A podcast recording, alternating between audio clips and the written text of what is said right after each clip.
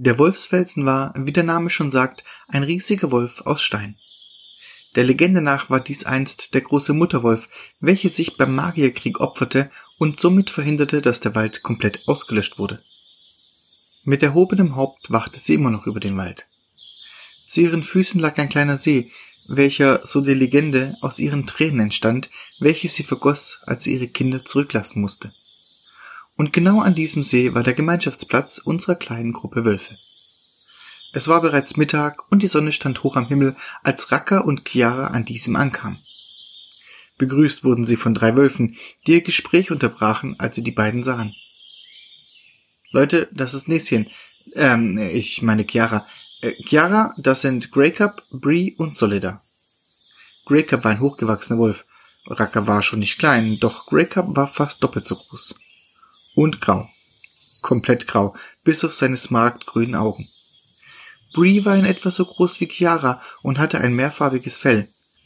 Einen roten Streifen am Rücken, weiß-rosa an den beiden Seiten und silbergrau am Bauch. Auch ihre Augen hatten unterschiedliche Farben. Ein ebenso smaragdgrünes linkes wie bei Grey Cup und ein tiefblaues rechtes. Sie war kräftig und stolz. Solida war die mysteriöse der Kleingruppe. Sie hatte ein weiß-goldenes Fell und rote Augen. So verschieden sie auch alle waren, alle verband sie ein unzertrennliches Band der Freundschaft und Loyalität füreinander. Wir hatten uns schon gefragt, was sich aufgehalten hat, aber jetzt ist alles klar, grinste Greg Kommt zusammen, wir müssen reden und haben vielleicht nicht viel Zeit. Racke und die anderen versammelten sich um eine kleine Feuerstelle. Er berichtete, was vorgefallen war und von seiner Vermutung, dass Black und seine Kumpel hier aufschlagen würden, sobald sie merken würden, dass niemand aus dem Wasser auftauchen würde. Was haben die Schwarzen hier überhaupt zu suchen? Laut Abkommen dürfen sie ihren Wald doch gar nicht verlassen, warf Bree ein. Das wundert dich wirklich, Bree? Hm. Also ich habe mir schon immer gedacht, dass die Schwarzen irgendwann wieder hier auftauchen, behauptete Solida. Die beiden Wölfinnen fingen an wild zu diskutieren, als Racke sie unterbrach. Leute, dafür haben wir wirklich keine Zeit. Wir sind die Wächter des Mutterwolfs. Wenn die Schwarzen hier wirklich auftauchen, müssen wir vorbereitet sein. Zustimmendes Nicken von allen dreien. Rack hat recht. Wir sollten auf unsere Position gehen, bellte Greycup und sofort sprangen alle auseinander. Greycup und Bree nahmen vor der linken Vorderpfote des Wolfsfelsens Stellung, Solidar etwas weiter die Vorderpfote hinauf. Racker, der Chiara zu verstehen gab, ihm zu folgen, sprang über die Vorderpfote auf den Rücken und von dort hinauf zum Kopf. Dort angekommen setzte er sich auf die Stirn und hielt erstmal die Nase in den Himmel. Näschen, welche die Anstrengung des Aufstiegs nicht gewohnt war, kam erst kurz nach ihm an. Leicht schnaufend und etwas verwirrt setzte sie sich neben ihn. Ich komm gar nicht mehr mit. Würdest du mich bitte einweihen, was es mit den Schwarzen und den Wächtern des Mutterwolfs auf sich hat? Ja, eine Erklärung bzw. kurze geschichtliche Einführung hast du wohl verdient. Allerdings möchte ich dir nur die Kurzfassung geben, denn ich rechne wirklich jeden Moment mit den Schwarzen. Warum bist du so überzeugt, dass sie hier auftauchen werden? Hör zu und du wirst es verstehen, meinte Racke und holte tief Luft. Er begann damit, dass nachdem der Mutterwolf gefallen war, vom Rat der Wölfe Wächter ausgesucht wurden, um den Mutterwolf zu beschützen. So wurden auch irgendwann sein Vater und sein Onkel ausgesucht. Doch sein Onkel wollte kein Wächter sein. Er wollte herrschen und stellte sich gegen die anderen. Es sammelten sich gleichgesinnte Wölfe um ihn, und eines Tages zettelte er einen Übernahmeversuch an. Dieser konnte aber, nicht zuletzt durch Rackers Vater, vereitelt werden. Der Rat bot ihnen ein Abkommen an. Tod oder Verbannung in den Schwarzen Wald. Widerwillig nahmen sie die Verbannung an, schworen aber Rache. Und da Rackers Vater inzwischen nicht mehr unter den Lebenden weilte, vermutete er eben, dass sich die Rachegelüste nun auf sich konzentrieren würden. Wieder holte Racker tief Luft, ohne Chiara anzusehen. Für Chiara waren es sehr viele Informationen auf einmal, und so brauchte sie einen Moment, um alles zu ordnen. Doch bevor sie etwas erwidern konnte, sprang Raka auf, jaulte dreimal kurz und spurtete mit den Worten Bleib bitte hier, sie kommt tatsächlich davon. Als er wieder unten ankam, nickte er Solida kurz zu und nahm neben Craig Stellung. Ihm nickte er ebenfalls kurz zu. Bree war verschwunden, doch das schien im Moment niemanden zu interessieren.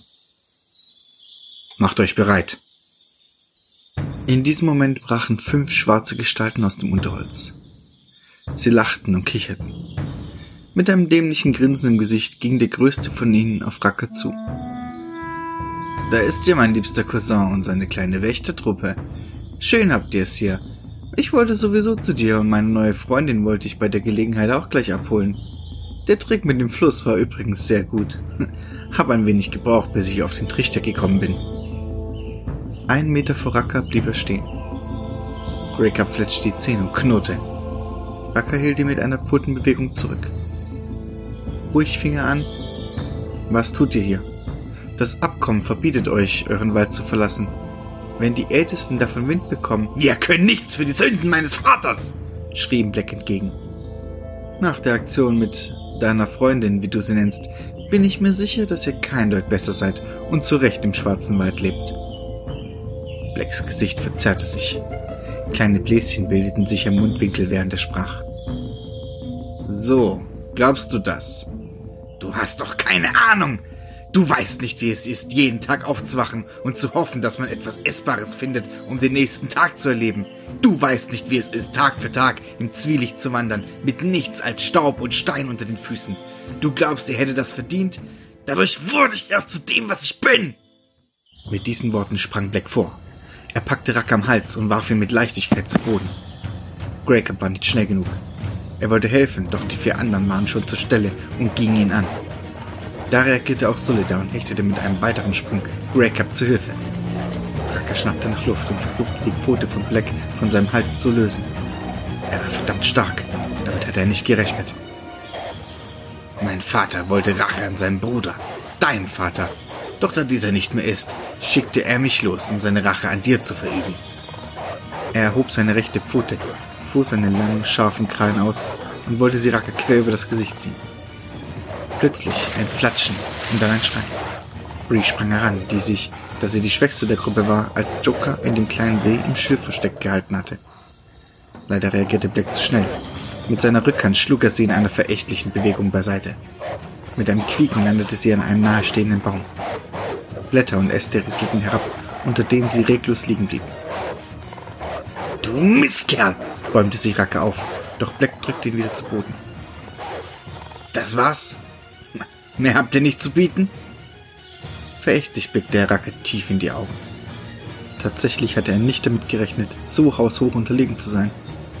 Grackup und Solida hielten zwar durch, aber bei vier gegen zwei konnten sie nicht viel ausrichten. Wieder hob Black seine Pfote. Racker schloss die Augen und drehte in Erwartung des Schmerzes seinen Kopf zur Seite.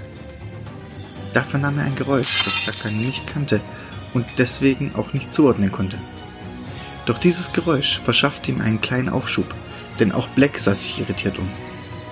Neben ihnen fing die Luft kurz an zu flimmern und dann schoss eine Gestalt aus dem Nichts auf sie zu und rammte Black seitlich, sodass dieser von Rack heruntergeschleudert wurde. Das Etwas hingegen flog dicht neben Racker auf dem Boden. Racker, das ist deine Chance! Fang! hörte er von der anderen Seite Bree rufen. Sie war wieder bei Bewusstsein und warf Racker einen der abgebrochenen Äste zu. Blitzschnell fing er ihn und drehte sich in Richtung Black, der schon mitten im Sprung auf ihn zu war. Ein schmerzhaftes Jaulen drang aus Blacks Maul, als der Ast seine rechte Schulter durchbohrte. Mit schmerzverzerrtem Gesicht richtete er sich auf und blickte Racker hasserfüllt an. Du, das wirst du noch bereuen. Wir kommen wieder, fluchte Black und machte sich davon seine Leute hinterher. Schwer atmend ließen sich alle fallen. Was ein Glück. Geschafft hätten wir die nie, hechelte Greycup. Was war das für ein Ding, das plötzlich aufgetaucht ist? wollte Solida wissen.